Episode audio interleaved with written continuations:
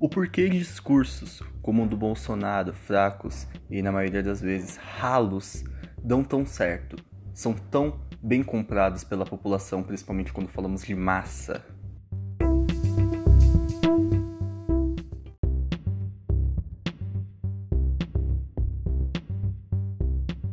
Bom, então aqui vai minha crítica.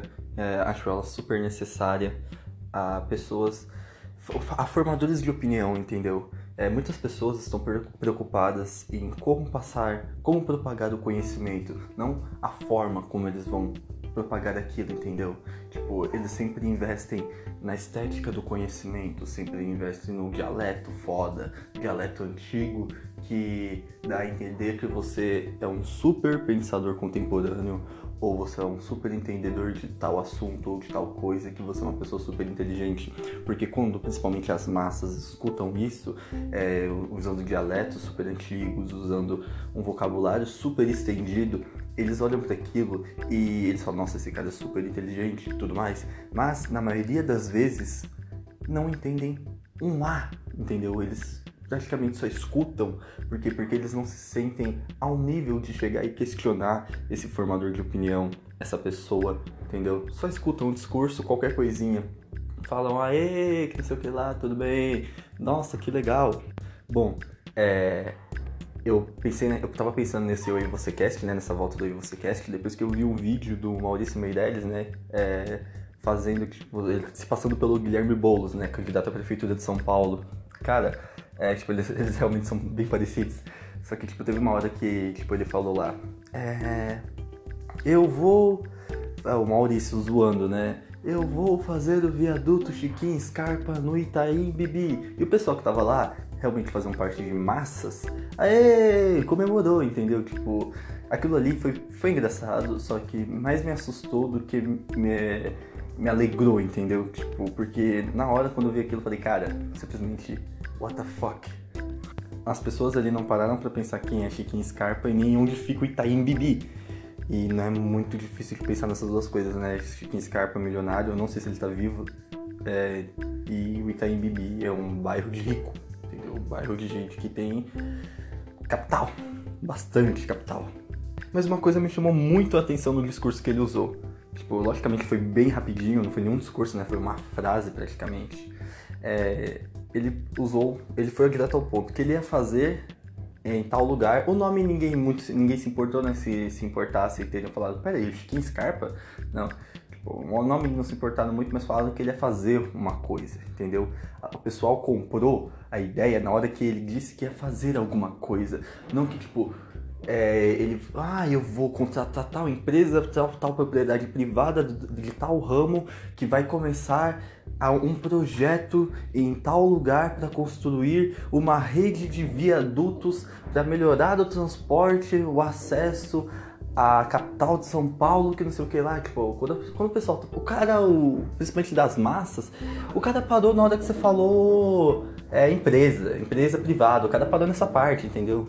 Logicamente, tipo, vai ter um pessoal que vai comprar essa ideia, mas só que, tipo, o cara que chega lá e fala, nossa, eu vou fazer isso, eu vou fazer aquilo, esse cara já ganhou mais votos, entendeu? A forma como ele tá propagando o conhecimento dele, o que eu acho que aí o Bolsonaro, aí que tá um dos, um dos fatores que elegeu o Bolsonaro. Se a gente parar pra, para pensar, pega assim, é, a forma como ele propagava o, o discurso dele.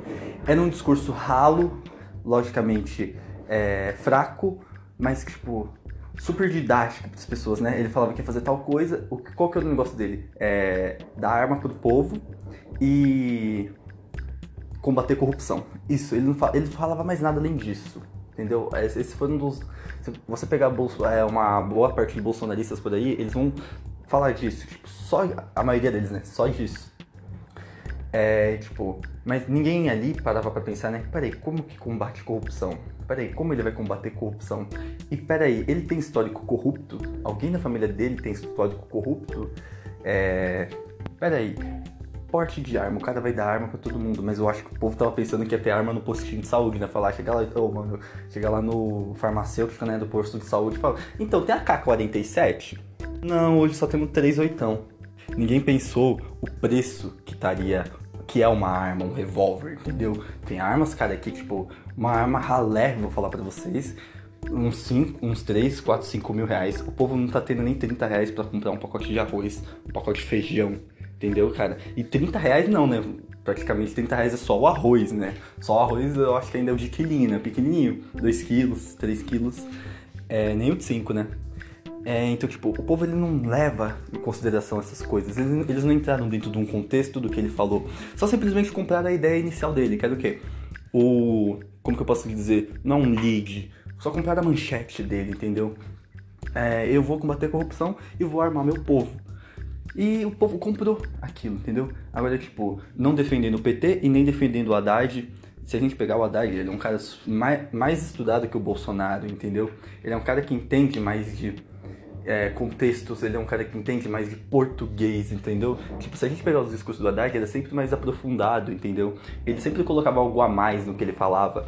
Ele sempre, tipo, pegava ali e falava, ó, oh, não sei o que lá, já usava uns dialetos da hora, já usava um português legal, bem falado e tudo mais. Não que o Bolsonaro não, fa não falava, né?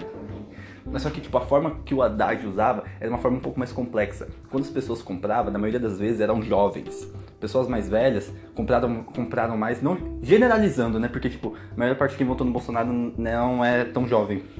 É tipo, os discursos do Haddad, é, os jo bastante jovens compraram, entendeu? Entenderam. Agora, tipo, se a gente pegar das massas mais velhas, os caras entenderam o beabá do Haddad, viram que, tipo, o discurso dele é isso, não entenderam um A do discurso dele e só colocado na cabeça dele, ah, PT é corrupto, eu não vou votar nele. E o Bolsonaro disse que vai dar arma para todo mundo e que vai acabar ter corrupção. Então beleza, eu vou votar no Bolsonaro. Mas que tipo, não entraram no discurso do Haddad, que não sei o que lá. Só simplesmente isso. Escutaram ali, não entenderam lá, mas o discurso do Bolsonaro, como foi mais didático, foi uma coisa mais fácil de consumir, compraram aquilo.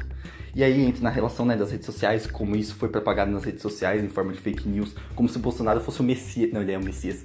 É, como se o Bolsonaro fosse Jesus, né? Ele fosse Deus, né? Ele chegou aqui na. Só faltava ter notícia. Então, a NASA descobriu, a NASA confirmou, Bolsonaro é Deus, entendeu? Só faltava ver notícia assim. Não sei, eu acho que. Eu acho bem provável que teve notícia assim. Mas é, é disso que eu queria falar, entendeu? Tipo, a forma como alguns formadores de opinião, principalmente de esquerda, que tipo, são mais aprofundados em conteúdo. Não, não vou generalizar isso.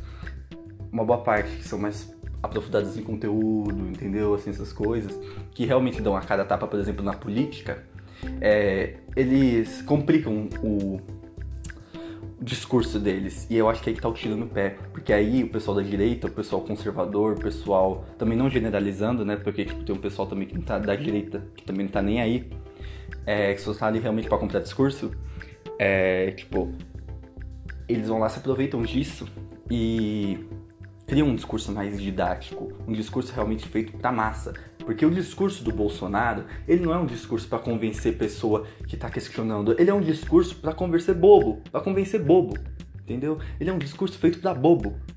Então, tipo, bobo olhando diretamente para as massas, porque ele sabe que nas massas é, é, é, que tá o negócio, entendeu? Lógico, o bolsonarismo, ele é um fantoche. Logicamente que o bolsonarismo é um fantoche. Tem algo atrás do, é, por trás do bolsonarismo, mas esse é assunto para um outro eu e você cast. Entendeu? É, o bolsonarismo, ele é isso.